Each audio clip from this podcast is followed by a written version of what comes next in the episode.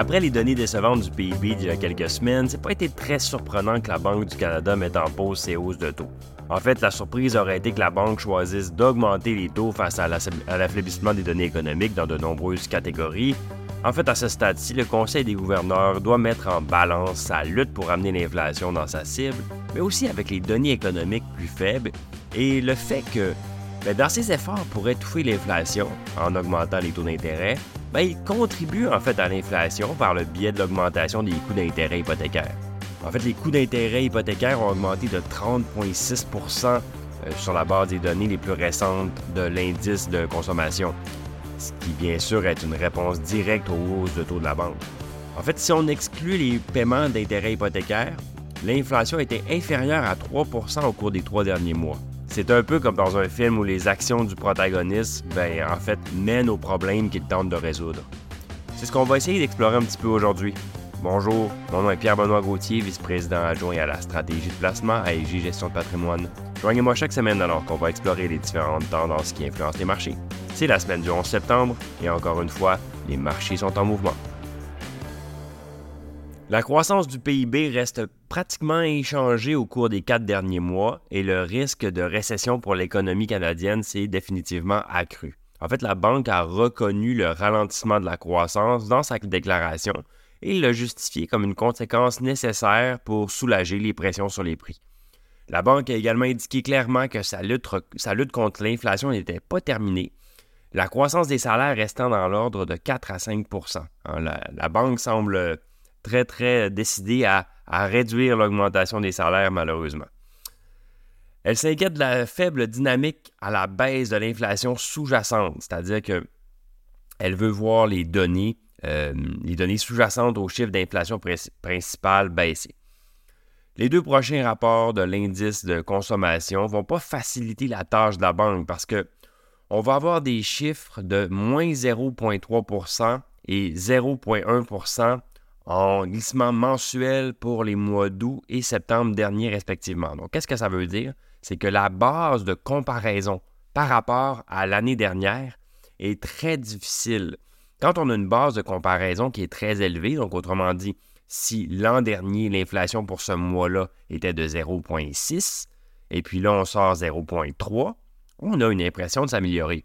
Mais si l'an dernier, on était à moins 0,3, et puis là, on annonce 0.2 ou 0.3, eh bien, on a l'impression de détériorer. Donc, toute hausse de l'indice de consommation d'un mois à l'autre au cours des deux prochains mois va faire passer l'indice total en haut de son rythme actuel de 3,3% par rapport à l'an dernier. Donc, si on a une augmentation de l'inflation, ne serait-ce que de 0,1, ça va faire augmenter le 3,3 c'est de la mathématique, euh, mais ce n'est pas si complexe quand on, voit les chiffres. La barre est placée très bas, donc, pour que l'indice de, consommation tende à augmenter avant la prochaine déclaration de politique monétaire en octobre. Le défi pour la banque va donc être de trouver un équilibre entre sa lutte pour l'inflation et les risques de faire entrer l'économie canadienne en récession. Ceux qui attendent un signe d'assouplissement de la Banque du Canada dans son communiqué vont être déçus bien qu'il ne s'agisse pas de notre scénario de base, la porte a été laissée ouverte à de nouvelles hausses de taux. Mais je répète encore là, ce n'est pas notre scénario attendu. Il s'agissait donc clairement d'une pause très agressive dans son ton. Il y a plusieurs implications à court terme pour ça. Premièrement, la Banque du Canada va faire face à une inflation plus élevée à court terme, donc on modélise, nous, une tendance à la hausse de l'inflation annualisée jusqu'en janvier 2024. Dans l'hypothèse d'une augmentation moyenne de 0,3% par mois, ben, l'IPC global devrait se situer entre 3,7 et 4,9 euh, d'ici la fin de l'année. Même à un taux de moyen de 0,1. Donc, imaginons que l'inflation ralentisse d'une manière très drastique. Eh bien, l'indice annualisé, lui, ne va pas tomber en bas de 3% jusqu'en janvier 2024, justement à cause des bases de comparaison. Deuxièmement, la Banque du Canada va devoir trouver un équilibre entre une inflation plus vigoureuse et la détérioration de la situation économique canadienne, plus particulièrement celle des consommateurs canadiens. La croissance des ventes au détail a considérablement chuté euh, d'une année à l'autre depuis l'été dernier pour atteindre le niveau le plus récent de moins 0,6% en juin. On pense donc que la tendance à la baisse des ventes au détail est due en partie à l'augmentation des coûts d'intérêt hypothécaires. En utilisant les données de la Banque du Canada, on estime que l'augmentation des coûts d'intérêt sur un prêt hypothécaire à taux fixe de 5 ans est de 30% supérieure aujourd'hui qu'il l'était. À la suite de l'annonce, euh, le marché s'attend à ce que la Banque du Canada maintienne son taux d'intérêt au, jour le jour euh, jusqu'au milieu de l'année 2024. Donc, autrement dit, une pause jusqu'au milieu de 2024, c'est les attentes du marché en ce moment.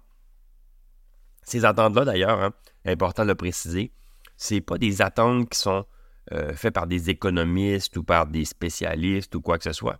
C'est simplement les attentes euh, déduites par le marché des contrats à terme.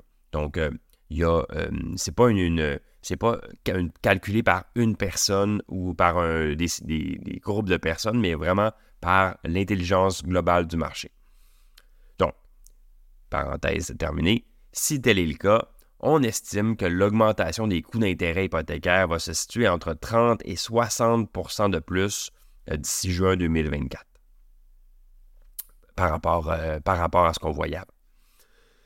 Étant donné que les données du PIB de la semaine dernière ont montré que l'économie canadienne s'est contractée au cours du dernier trimestre, on s'attend à ce que la situation actuelle des consommateurs continue de peser sur l'économie. En fait, en finale, pardon, on a maintenu un biais en faveur d'une valeur plus élevée du dollar canadien par rapport au dollar US, compte tenu de la différence entre les taux d'intérêt et les prix du pétrole. Mais nos données montrent que la corrélation entre le dollar canadien et les prix du pétrole semble avoir disparu à court terme. Ce qui fait que la devise canadienne est maintenant largement liée au taux d'intérêt. Ça suggère donc que la devise canadienne se situe carrément dans, dans une espèce de fourchette là, qui est tout près de sa valeur euh, intrinsèque, intrinsèque telle que calculée par l'écart de taux. Le taux de change actuel est environ 0,73 euh, US au moment où on enregistre ceci, par rapport à une valeur juste calculée qui serait à 0,74. Donc, vraiment tout près, le point se dire euh, dessus. Le risque à court terme est, à la baisse si les marchés anticipent des hausses de la part de la Banque du Canada ou euh, de nouvelles hausses de la part de la Réserve fédérale américaine. On estime donc que la, fourchette actuelle pour le dollar canadien en fonction d'un changement potentiel des taux d'intérêt pour aller jusqu'à 0,70 et avec une fourchette qui, va jusqu'à 0,75. Donc, autrement dit, une fourchette assez euh, serrée dans laquelle on est carrément dans le milieu. En résumé, on doit reconnaître que les risques de récession au Canada ont augmenté la Banque du Canada a la tâche peu enviable de trouver un équilibre entre les risques économiques et les calculs fastidieux de l'inflation. On pense que la Banque du Canada finira par comprendre que l'inflation est plus rigide et qu'elle fera une pause à ce niveau. J'espère que vous avez apprécié le balado. Si c'est le cas, n'hésitez pas à le partager à vos collègues et amis et on se dit à la semaine prochaine. Le contenu de ce balado, y compris les faits, les perspectives, les opinions et les recommandations, ne doit pas être pris ni être interprété comme un conseil en matière de placement, ni comme une offre de vente ou une sollicitation d'offre d'achat de tout titre cité. On ne doit pas se fier sur le contenu de ce balado à quelque fin que ce soit, et IG, Gestion de patrimoine, n'est aucunement responsable de son utilisation. Le présent balado renferme des énoncés prospectifs qui décrivent nos attentes actuelles ou nos prédictions pour l'avenir. Les renseignements prospectifs sont assujettis à des risques, incertitudes et hypothèses pouvant donner lieu à des écarts significatifs entre les résultats réels et ceux exprimés dans le balado. Nos opinions sont susceptibles d'être modifiées en fonction des conditions du marché. Les placements dans les fonds communs peuvent donner lieu à des commissions ainsi qu'à des frais. Veuillez lire le prospectus avant d'investir. Les fonds communs ne sont pas des placements garantis, leur valeur varie fréquemment et leur rendement antérieur peut ne pas se reproduire.